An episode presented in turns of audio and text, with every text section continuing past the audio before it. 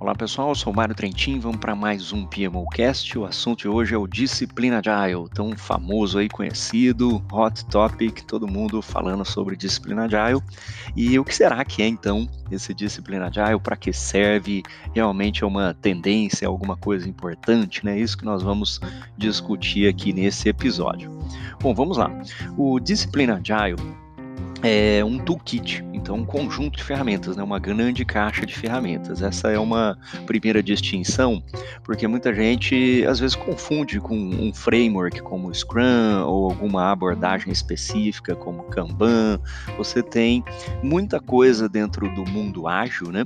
Eu já até gravei alguns vídeos lá no YouTube sobre agilidade, híbrido, sobre a diferença entre ágil e tradicional. E uma das coisas que a gente observa é que o movimento ágil ele tem crescido cada vez mais, obviamente, e tem evoluído também, né? Por quê? Porque as abordagens tradicionais elas continuam tendo a sua aplicação nos tipos de projeto em que temos estabilidade de requisitos e nos tipos de projeto em que nós temos um escopo pré-determinado, um escopo fixo.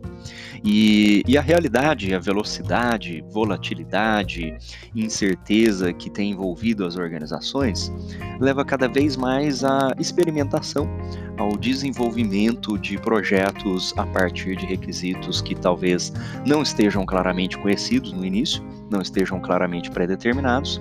E neste contexto, as abordagens ágeis elas são muito interessantes, né? Vamos dizer aí muito superiores, porque você tem uma gestão de mudanças mais rápida, repriorização, o engajamento com os stakeholders, autonomia da equipe e tudo isso está relacionado ao manifesto ágil. Então, o manifesto ágil tem lá os seus princípios e valores e a partir dele, podemos pensar assim, várias abordagens, frameworks foram desenvolvidos ali, como Scrum, Kanban, uh, Safe, Extreme Programming. E aí, onde é que entra o Discipline Agile nesta coisa toda, né? O Discipline Agile, o Discipline Agile Delivery, ele começou a ser desenvolvido como uma maneira de organizar todo esse monte de coisas que nós temos por aí. Porque você tem, no final das contas, um montão de coisas, né? Você tem um Unified Process, você tem o Guia PMBOK, você tem Spotify Method, você tem tudo isso aí que eu mencionei antes, né? De Safe, Scrum, Kanban, DevOps. E aí tem ficado cada vez mais difícil para as organizações poderem definir o seu modo de trabalho, certo? Então, o mindset, o pensamento do Discipline Agile, está organizado no que chamamos de princípios, as promessas, né, ou os comprometimentos e as orientações ou guidelines. Então tudo começa com os princípios. Né? Os princípios do Discipline Agile são é, surpreender o cliente, né? o delight customer.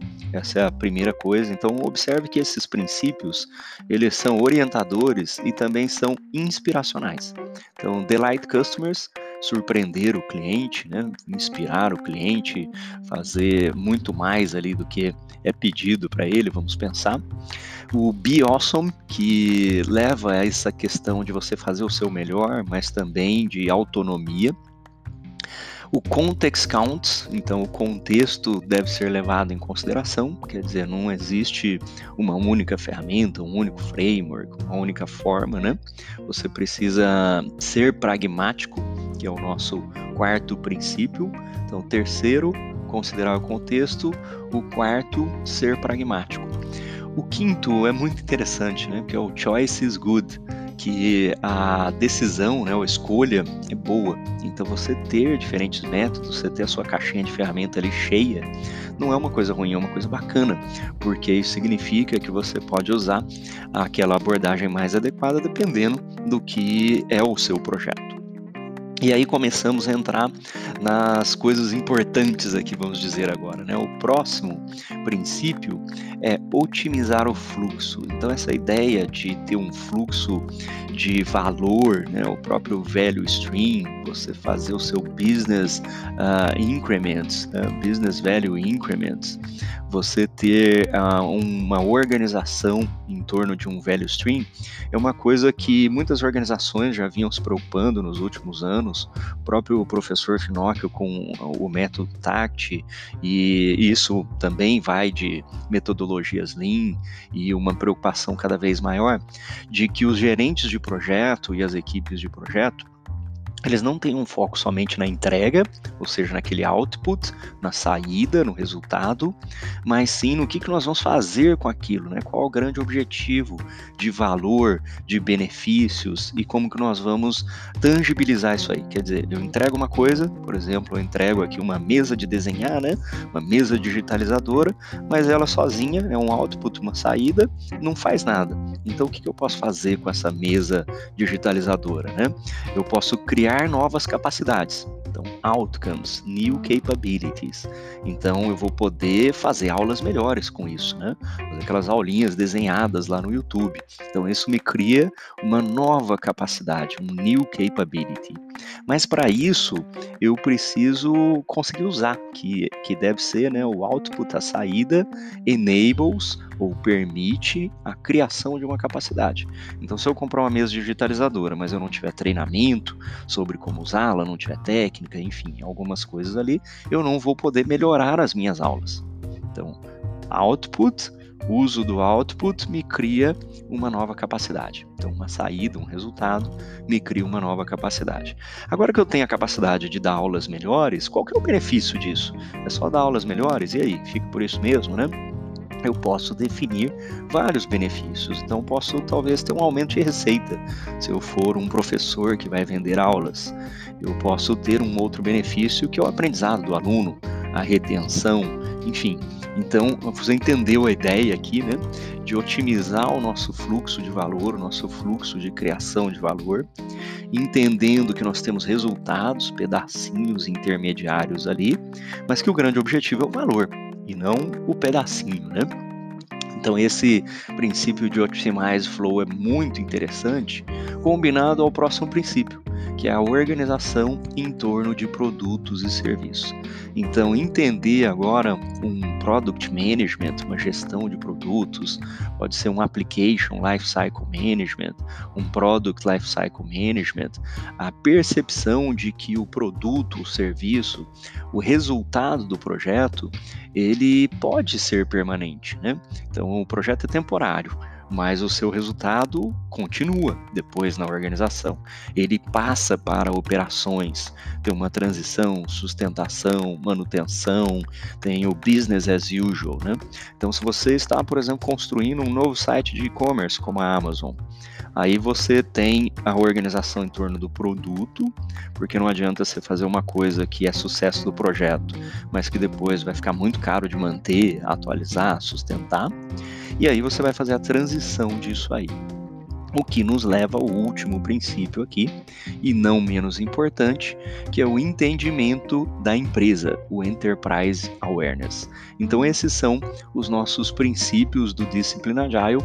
Então, Delight Customers, a gente surpreender os nossos clientes, Be Awesome, você como membro de equipe e os participantes.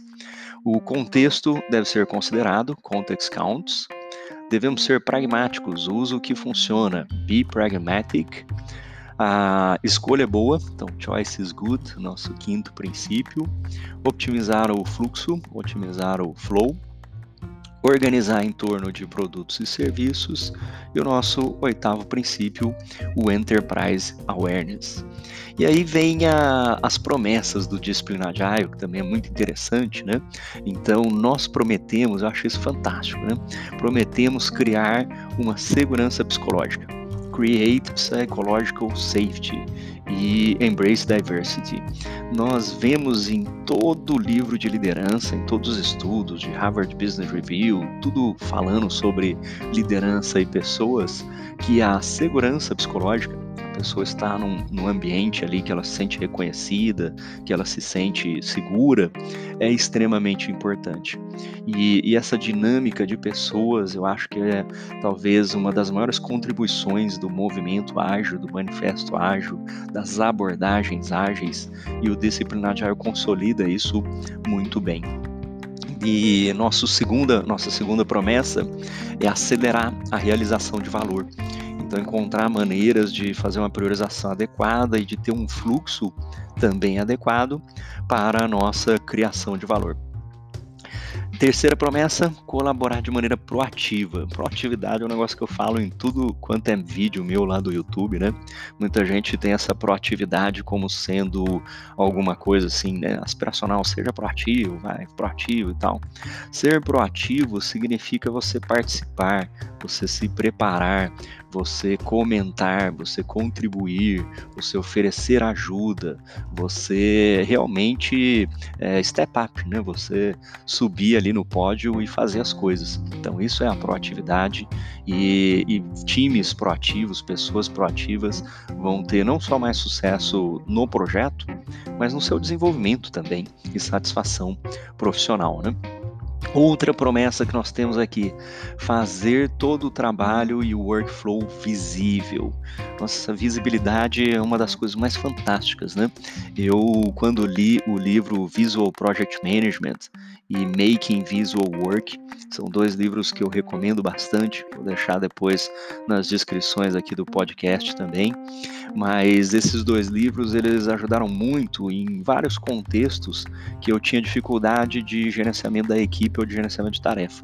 Então a transparência, o trabalho visível, o workflow visível, isso é fundamental para o sucesso da equipe, para o sucesso do projeto. Né? Eu tive uma equipe lá em 2012 em que tínhamos muita dificuldade, né? Na época não existiam tantas ferramentas assim. Você precisava fazer uma ligação de Skype, mas não tinha todas essas coisas aqui como um Teams de colaboração, utilizar o Planner, a Asana, ferramentas como essas hoje. Então, a gente controlava as tarefas muitas vezes enviando arquivos por e-mail ou enviando tarefas por e-mail, né, compartilhando ali um Excel, um arquivo do project, MPP. Isso criava uma confusão muito grande, porque nesse projeto tinha pessoas de, de vários países e a gente não tinha um repositório centralizado. Né? Hoje você fala aí que você tem um OneDrive, um SharePoint, mas a gente não tinha, porque também as pessoas eram de organizações diferentes e aí não havia um, uma intranet, por exemplo, né, para você salvar as coisas. Eu comecei a observar que as tarefas estavam se perdendo, que as pessoas estavam perdendo foco, né, esse tipo de coisa. E aí foi aí que eu comecei a utilizar uma ferramenta visual, que era uma ferramenta similar ao Trello na época, mas ainda incipiente ali a, a ferramenta, mas era uma ferramenta semelhante ao Trello em que a gente tinha todas as tarefas e eu fazia uma reunião e aí eu capturava a tela, né? E enviava aquilo ali para as pessoas, mas elas também tinham acesso ao quadro, né, ao board. Então essa visibilidade é extremamente importante, porque nos leva à próxima promessa, que é melhorar a previsibilidade, improve predictability. Aí nós temos o Keep Workloads Within Capacity. Essa é uma promessa fantástica aí do Discipline Agile, porque de tudo que eu já aprendi em gestão de projetos e gestão de portfólio, parece que a gestão da capacidade e do homem-hora é o pulo do gato porque todo mundo faz, né, requisitos, cronograma, aquela coisa toda, mas aí na hora que chega lá para ter os recursos, as pessoas trabalharem de verdade, tá todo mundo super alocado, mal alocado, altos e baixos, e isso causa problemas no projeto, né? Então não adianta as pessoas estarem trabalhando é, eh, 150%, porque você não vai ter resultado. Então é o que eu sempre falo, né? Você tem 10 projetos atrasados, se você começar mais 10, o que, que acontece? Você não tem 20 bons, né? Você vai ter 20 atrasados. Então o pipeline esse nosso né, cano mesmo de execução, o pipeline da execução, se você colocar uma, uma demanda muito maior que a capacidade, aí não sai nada. Ele entope o seu cano e você vai ter zero output, né, zero throughput. Então, manter o workload, a capacidade, as demandas dentro da capacidade. E por fim, a última promessa é a melhoria contínua, como não poderia deixar de ser. Né? E vou falar aqui rapidamente dos guidelines e em próximos episódios eu vou tratar de cada uma das demais coisas aqui em detalhes, explicando um pouco mais do disciplina agile. Mas para concluir, nós temos os guidelines, que são orientações. Então, validar, validar os seus aprendizados, aplicar design thinking, então ter este pensamento de design, isso é uma tendência também muito positiva nas organizações e nos projetos.